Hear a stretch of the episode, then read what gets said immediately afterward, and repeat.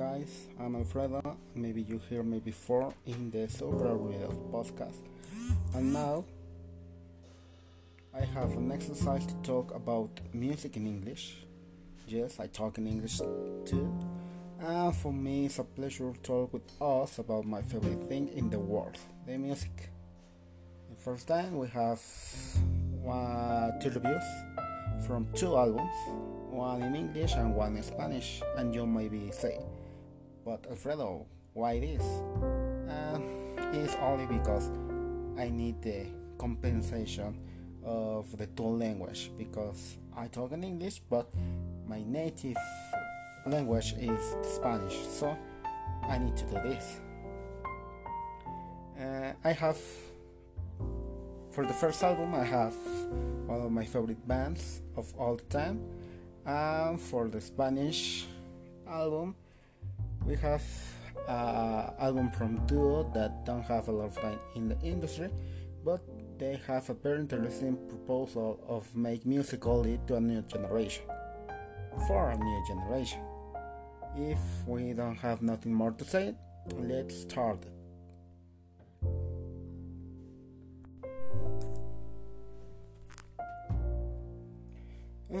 Okay, for the first time we have the newest album from Gorillaz, name it Strange Times Season 1.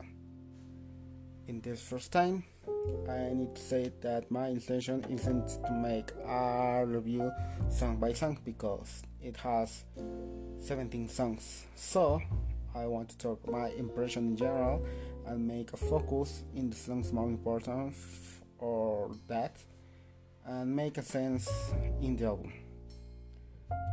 The first impact of the album is that we have a season one, so that means that we have we're gonna have more albums with this concept. That means we have some periodic times like chapters with visuals or official videos.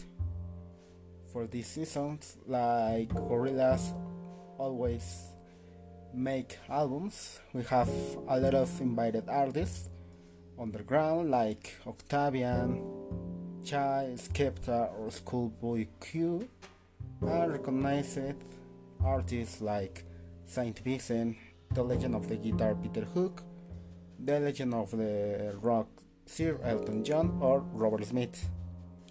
Talking about the music aspect, the album have a line of texture mixtures, sounds, and voices that remember us the strange times that we are living now for the quarantine and the COVID pandemic. And this is very interesting. The first song is the song that gave the name of the album, Strange Times with Robert Smith. One fiddly song, a rhythmic syncopated with the use of synthesizers, adding to this the voice of Robert Smith is strange, weird, and apparently it's um, part of the song.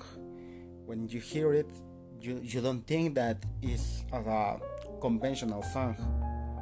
But when we have the voice of Damon or 2D, the song makes a sense to the listener. A Strange Times is a strange song for a strange life. The next important song uh, that we hear is Pac-Man with Schoolboy Q. It's a song that remembers the beginnings of the band with powerful samples, rhythmic basses, and the adding of the rapper that makes a lyric with sense and message, like um, Feel Good Inc. from uh, Demon Days or the mythical um, Clint Eastwood from the album Gorillaz. Uh, the next is the Pink Phantom, that the collaboration that is a collaboration with Sir Elton John, a song of love that anybody can guess that it works because besides of Elton John, the track have the participation of Six Black or Black, I, I don't know how to say that makes that rap, the pop, and the rock integrate in a beautiful song when nothing here out of it. Next, Aries, for me, is the best song of the album. The reminiscence of the 80s, the post punk with the guitar of Peter Hook, an incredible lyric, the basses, the power of the synthesizers, of the drums. In fact, I think that is a beatbox, but anyway, sounds phenomenal. It's a song that always have a crescendo, and in the chorus it explodes with the chorus that sings behind of the voice of Damon. Uh, here in the highest registry of her voice, and then the calmly form one more expansion. A perfect song from the highway, I, I think. Uh, but then, the second song ahead, we have the convincing proof that the urban, urban music can be real songs made with sense, depth, uh, that comes with Dead Butterflies, uh, songs that you perfectly play in a party and nobody can differentiate from other songs of the urban style. Here we have a collaboration with Latin artists, that, and this means one part of the song was in Spanish, making this sense of we are hearing another typical urban song. From here to the end of the of the album, we have another songs that follow the line of the rest of the song.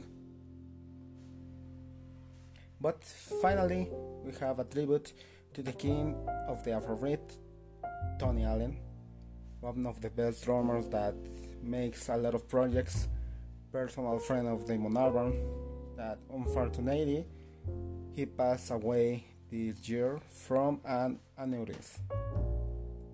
So, if you want to listen to this album, for me it's one of the most important in the world of the alternative music, a basic of this strange year that you don't know that you need. And with nothing to say, continue with the second review.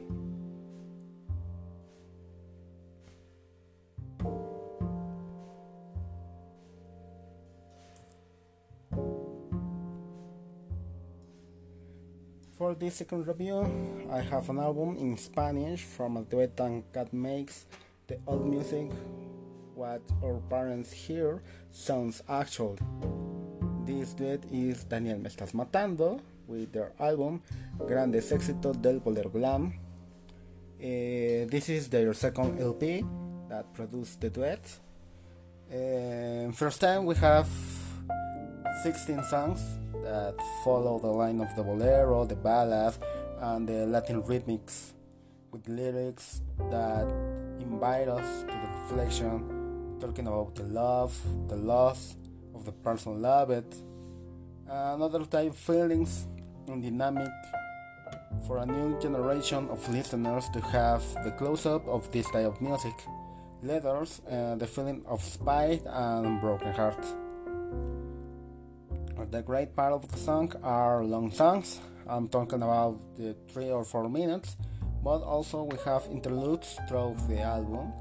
Uh, the reminiscence of popular Mexican groups like Los Temerarios, Teles Verdes, are more oldies like the Panchos or the legendary trios. All of these that make a concept of spite songs, and I appreciate a lot.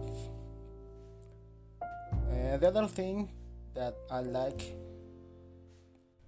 the other thing that I, like musician, appreciate is the use of the drum solos that has the impression to be timeless, not only in the rhythm, but also in the music. In fact, in this way, the structure of the music feels like some of you ever heard in one moment of your life, but the production has another type of sound and the voice of Daniel makes you feel like a travel through feelings that we can recognize because we ever live sometime.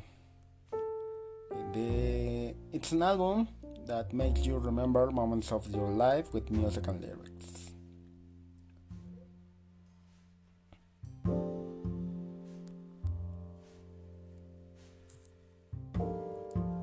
And that's all, guys.